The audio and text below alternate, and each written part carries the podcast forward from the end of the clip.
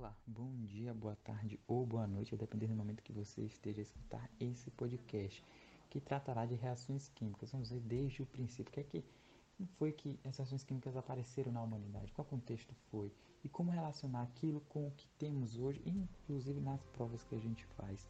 Beleza? Meu nome é Isaías e a gente vai encaminhar esse estudo através, muito aqui baseado de uma obra é, chamada é, Química Geral em Histórias em Quadrinhos. Eu achei sensacional, foi a inspiração para o episódio de hoje, pelo menos para o capítulo 1 para o episódio de hoje. Quem sabe eu trago aqui a série completa, eu lendo, estudando e passando essa informação para cá também.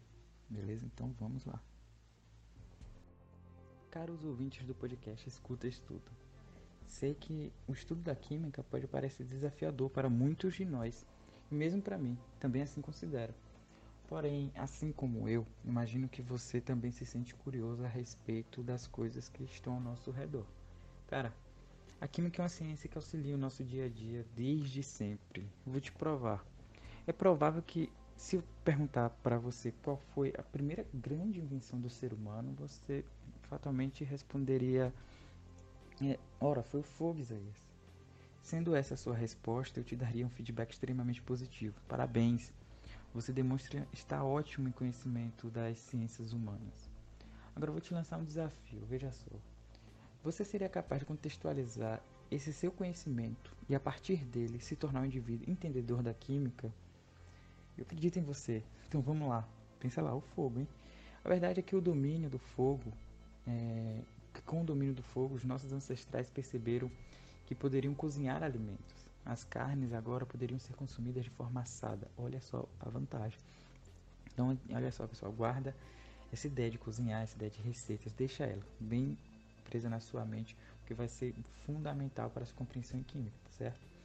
Pessoal, o lance é que o fogo e os outros processos, né, revelam é, os aspectos ocultos da matéria. Sim, falando assim, parece um podcast de suspense, mas é essa é a realidade. A química às vezes tem esse lance mesmo. Se ligue.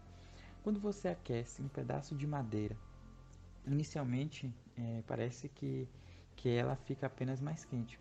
Mas de repente, em algum ponto, a madeira fica em chamas, tornando-se cinzas. De onde isso apareceu? Por que isso aconteceu? A, a, real é que a química é a ciência que responde essas questões perfeitas.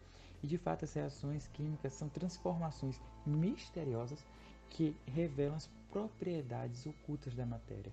Né? Então a gente vai pensar aí, e você deve estar se perguntando, então Isaías, afinal, o que são as reações químicas? A resposta para essa pergunta já é de seu conhecimento. Olha só, a gente conversou aqui uns dois minutinhos, mas você já tem essa resposta. Sim, você está indo muito bem. Sempre que você se perguntar se algo é ou não uma reação química, lembre-se do exemplo da queima da madeira, beleza? A madeira se transformou em cinzas através do auxílio do fogo. Fogo a gente fala mais tarde. A madeira é o reagente e as cinzas são ali no caso os produtos.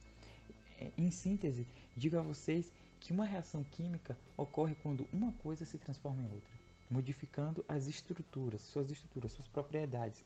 Sobre propriedades, falei a gente fala mais tarde, fala em outro episódio talvez. É, aí eu te pergunto, melhor, eu te proponho um experimento. Sério mesmo.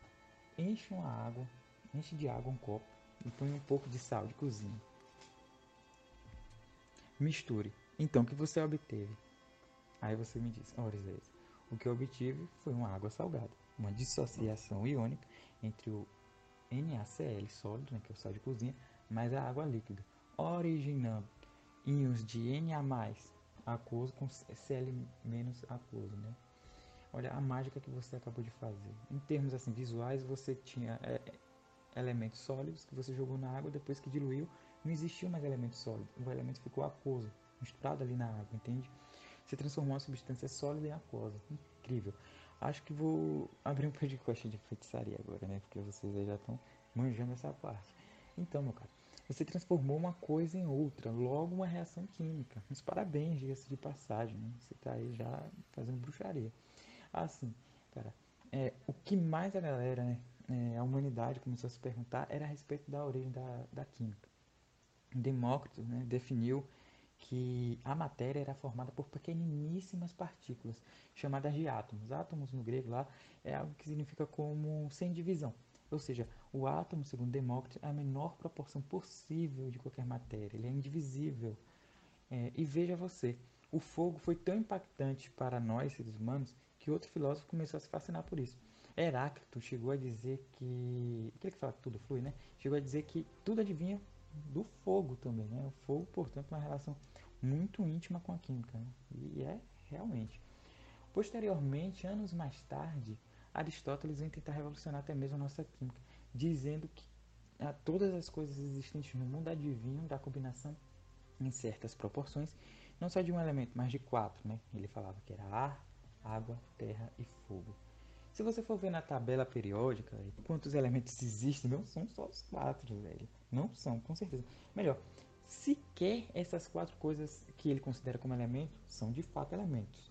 Pelo menos eu te desafio a me dizer qual é o número atômico do ar, da água, da terra ou do fogo. Não existe. Mas a gente vai ver aí, prosseguindo, né, quais são os elementos de verdade, porque que isso não é considerado elemento.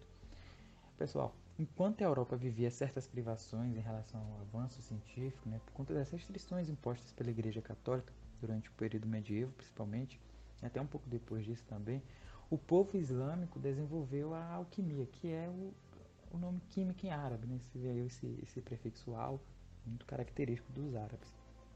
Os alquimistas acreditavam que, por exemplo, poderiam obter qualquer coisa por meio da química.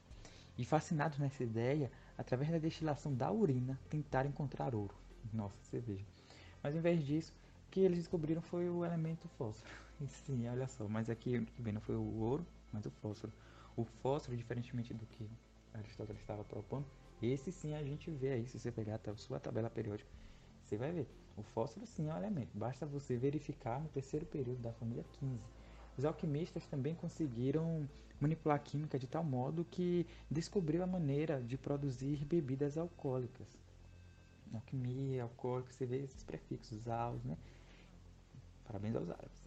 Apesar dessas boas novidades, os árabes não sabiam lidar muito bem com os gases nas reações que eles faziam, beleza? Quando as reações químicas envolviam a liberação de gases, eles normalmente corriam, né? O, o pessoal ali que estava estudando.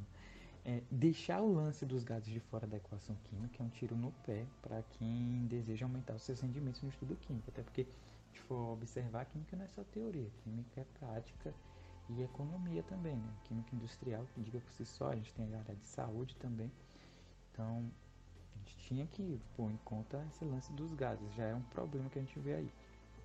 Pensando em preencher essa lacuna, o Sr. Otto von Guericke, acho que é assim que se chama, por volta lá dos anos de 1600, conseguiu estudar a relação dos gases em uma reação química. Né?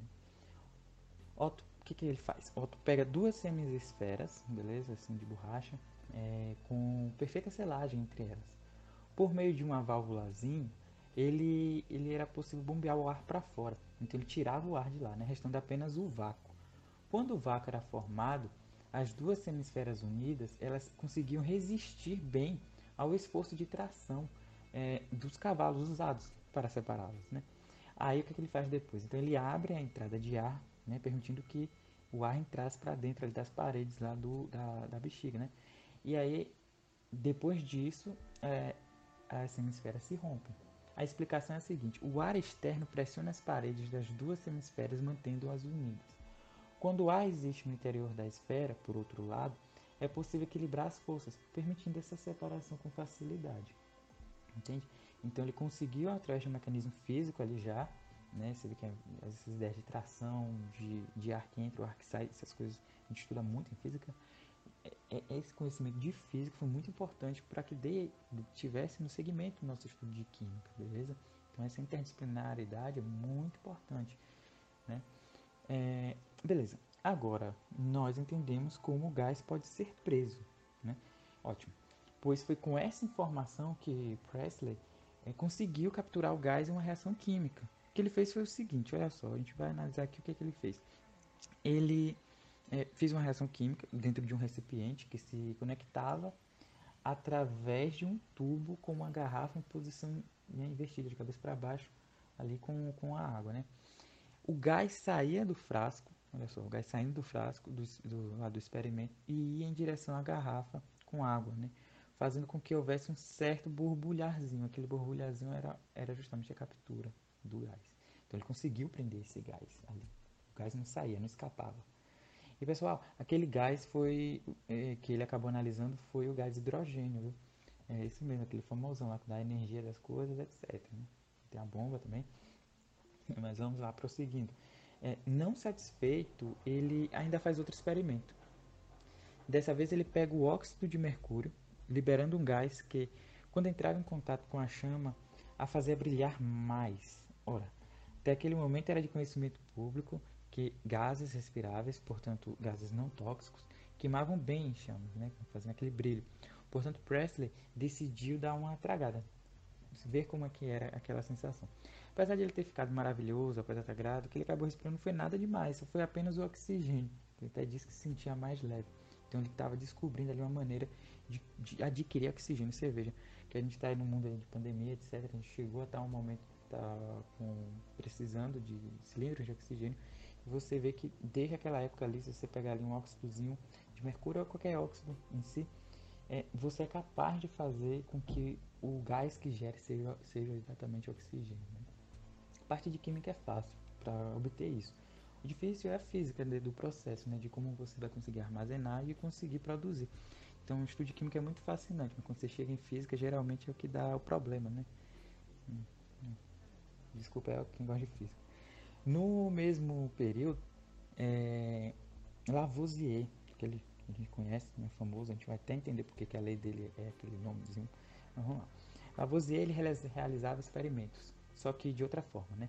Ele pegou um pedaço de estanho, que é um metal, né? Um estanho metálico, pôs em um recipiente fechado e aqueceu durante um dia e meio, até sequer cinzas existissem, fundindo todo o material.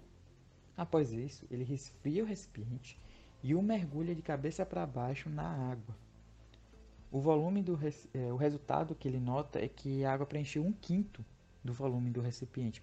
A conclusão dele é que assim, é, a conclusão, portanto, foi que o ar que deveria ser uma mistura de dois gases diferentes e que um deles compõe um quinto do volume total e combina com o estranho também, enquanto o outro permanece inalterado. Por enquanto ainda pode estar meio capuloso aqui para você, né? ou não, né? Você de repente já tem entendido, mas a gente vai prosseguir, você vai entender isso aqui direitinho ainda. Ele fez outro experimento mais visível. Né? Mas vamos lá. Lavoisier, por meio é, desse primeiro experimento que eu disse aí, ele ainda provou que o fogo não é um elemento. Né? Fogo, lê se a gente, né, agora uma ideia aqui, combustão, não necessariamente fogo, o fogo, na verdade, é uma reação química, é, a combustão é uma reação química que consome oxigênio e libera luz e calor. Vamos deixar mais claro agora. Né? O, o homem fez outro experimento, né, ele, é, parecido com o último, e agora você vai entender o lance do oxigênio ainda mais forte. É, vamos lá, Lavoisier pega um estanho metálico, que é sólido, duro, põe o recipiente fechado, aquece. Depois de um tempo, parte do estanho se tornou cinza. Nesse ele fez um pouco diferente, ele não esperou fundir totalmente. Dando ali a cinza, ele achou razoável. É, e a outra parte ficou ainda como estanho metálico, ou seja, ele não aqueceu tão drasticamente assim. Como se ele tivesse pegado aquele material sólido, aqueceu, parte dele se tornou cinza, mas parte dele não se tornou cinza. Pode ser lembrado do processo de, de, do ser humano mesmo, quando é enterrado, né? Ele não necessariamente se torna cinza de uma hora para outra, existe um tempo, né? Só que esse tempo foi interrompido, né? Não foi totalmente virado cinza ali. Alguma parte foi cinza e outra não. Então essa é a ideia que fica. É o que, que ele fez. Ele pegou as cinzas junto com esse material restante e comparou na balança com outro elemento, com outro estanho, né? De mesma massa que tinha antes do aquecimento.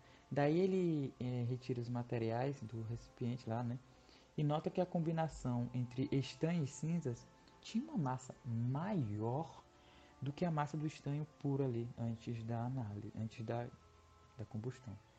O que ele conclui é que aquela diferença de massas, né, do peso, é oriunda do oxigênio em si. Então, para efeito de mais comprovação, ele faz novamente o experimento, né, o mesmo. Só que dessa vez ele não retira nada dos recipientes ele permanece nos recipientes. E observando que o peso das cinzas, né, que é o estanho oxidado, mais o estanho que não reagiu, a gente sabe, né, uma parte reagiu, outra não, mas o ar desoxigenado, que é esse ar desoxigenado? Foi o ar que foi consumido pela combustão dentro daquele processo, que fez transformar o gás oxigênio em cinzas, que cinzas é o óxido de estanho, né? O, o estanho oxidado. Então, assim, ele pegou e saiu tudo, botou na balança e viu que a balança dava igualzinho ao estanho, mais o ar. A diferença aqui é porque existia agora a prisão do ar dentro com o estanho, entende? E aquilo de lá fornecia justamente aquele peso que dava igualdade entre ambos.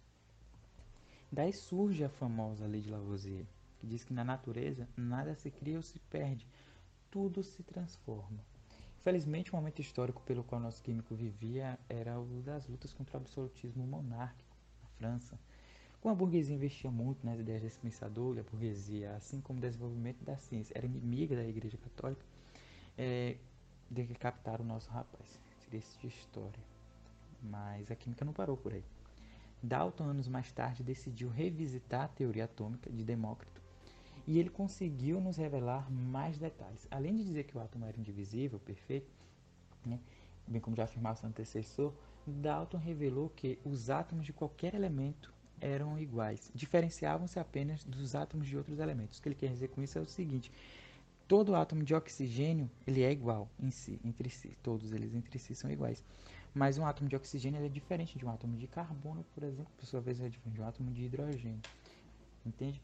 É, outro cara que merece destaque é o Mendeleev, né? É, que observando certos padrões dos novos elementos, além do fósforo, viu, gente, que a gente vê ali dos alquimistas, depois disso aí foi uma demandada. Muitos elementos foram sendo descobertos. E, e o Mendeleev ele conseguiu perceber certos padrões né, e conseguiu ali fazer já a estratégia embrionária do que seria a tabela periódica. Então aí você já vê essa contribuição importante e espero que né, o episódio chegando aqui ao fim você tenha se interessado mais pela química e que possa aí é, ter mais vontade de estudá-la, né? A gente sabe que às vezes falta alguma coisa que empolgue e eu acho que isso aqui pode empolgar você a querer estudar ainda mais química, entender direitinho o que é, que é cada coisa que está acontecendo ali, beleza? Então fica aí. E até a próxima. Obrigado por ter escutado até o final.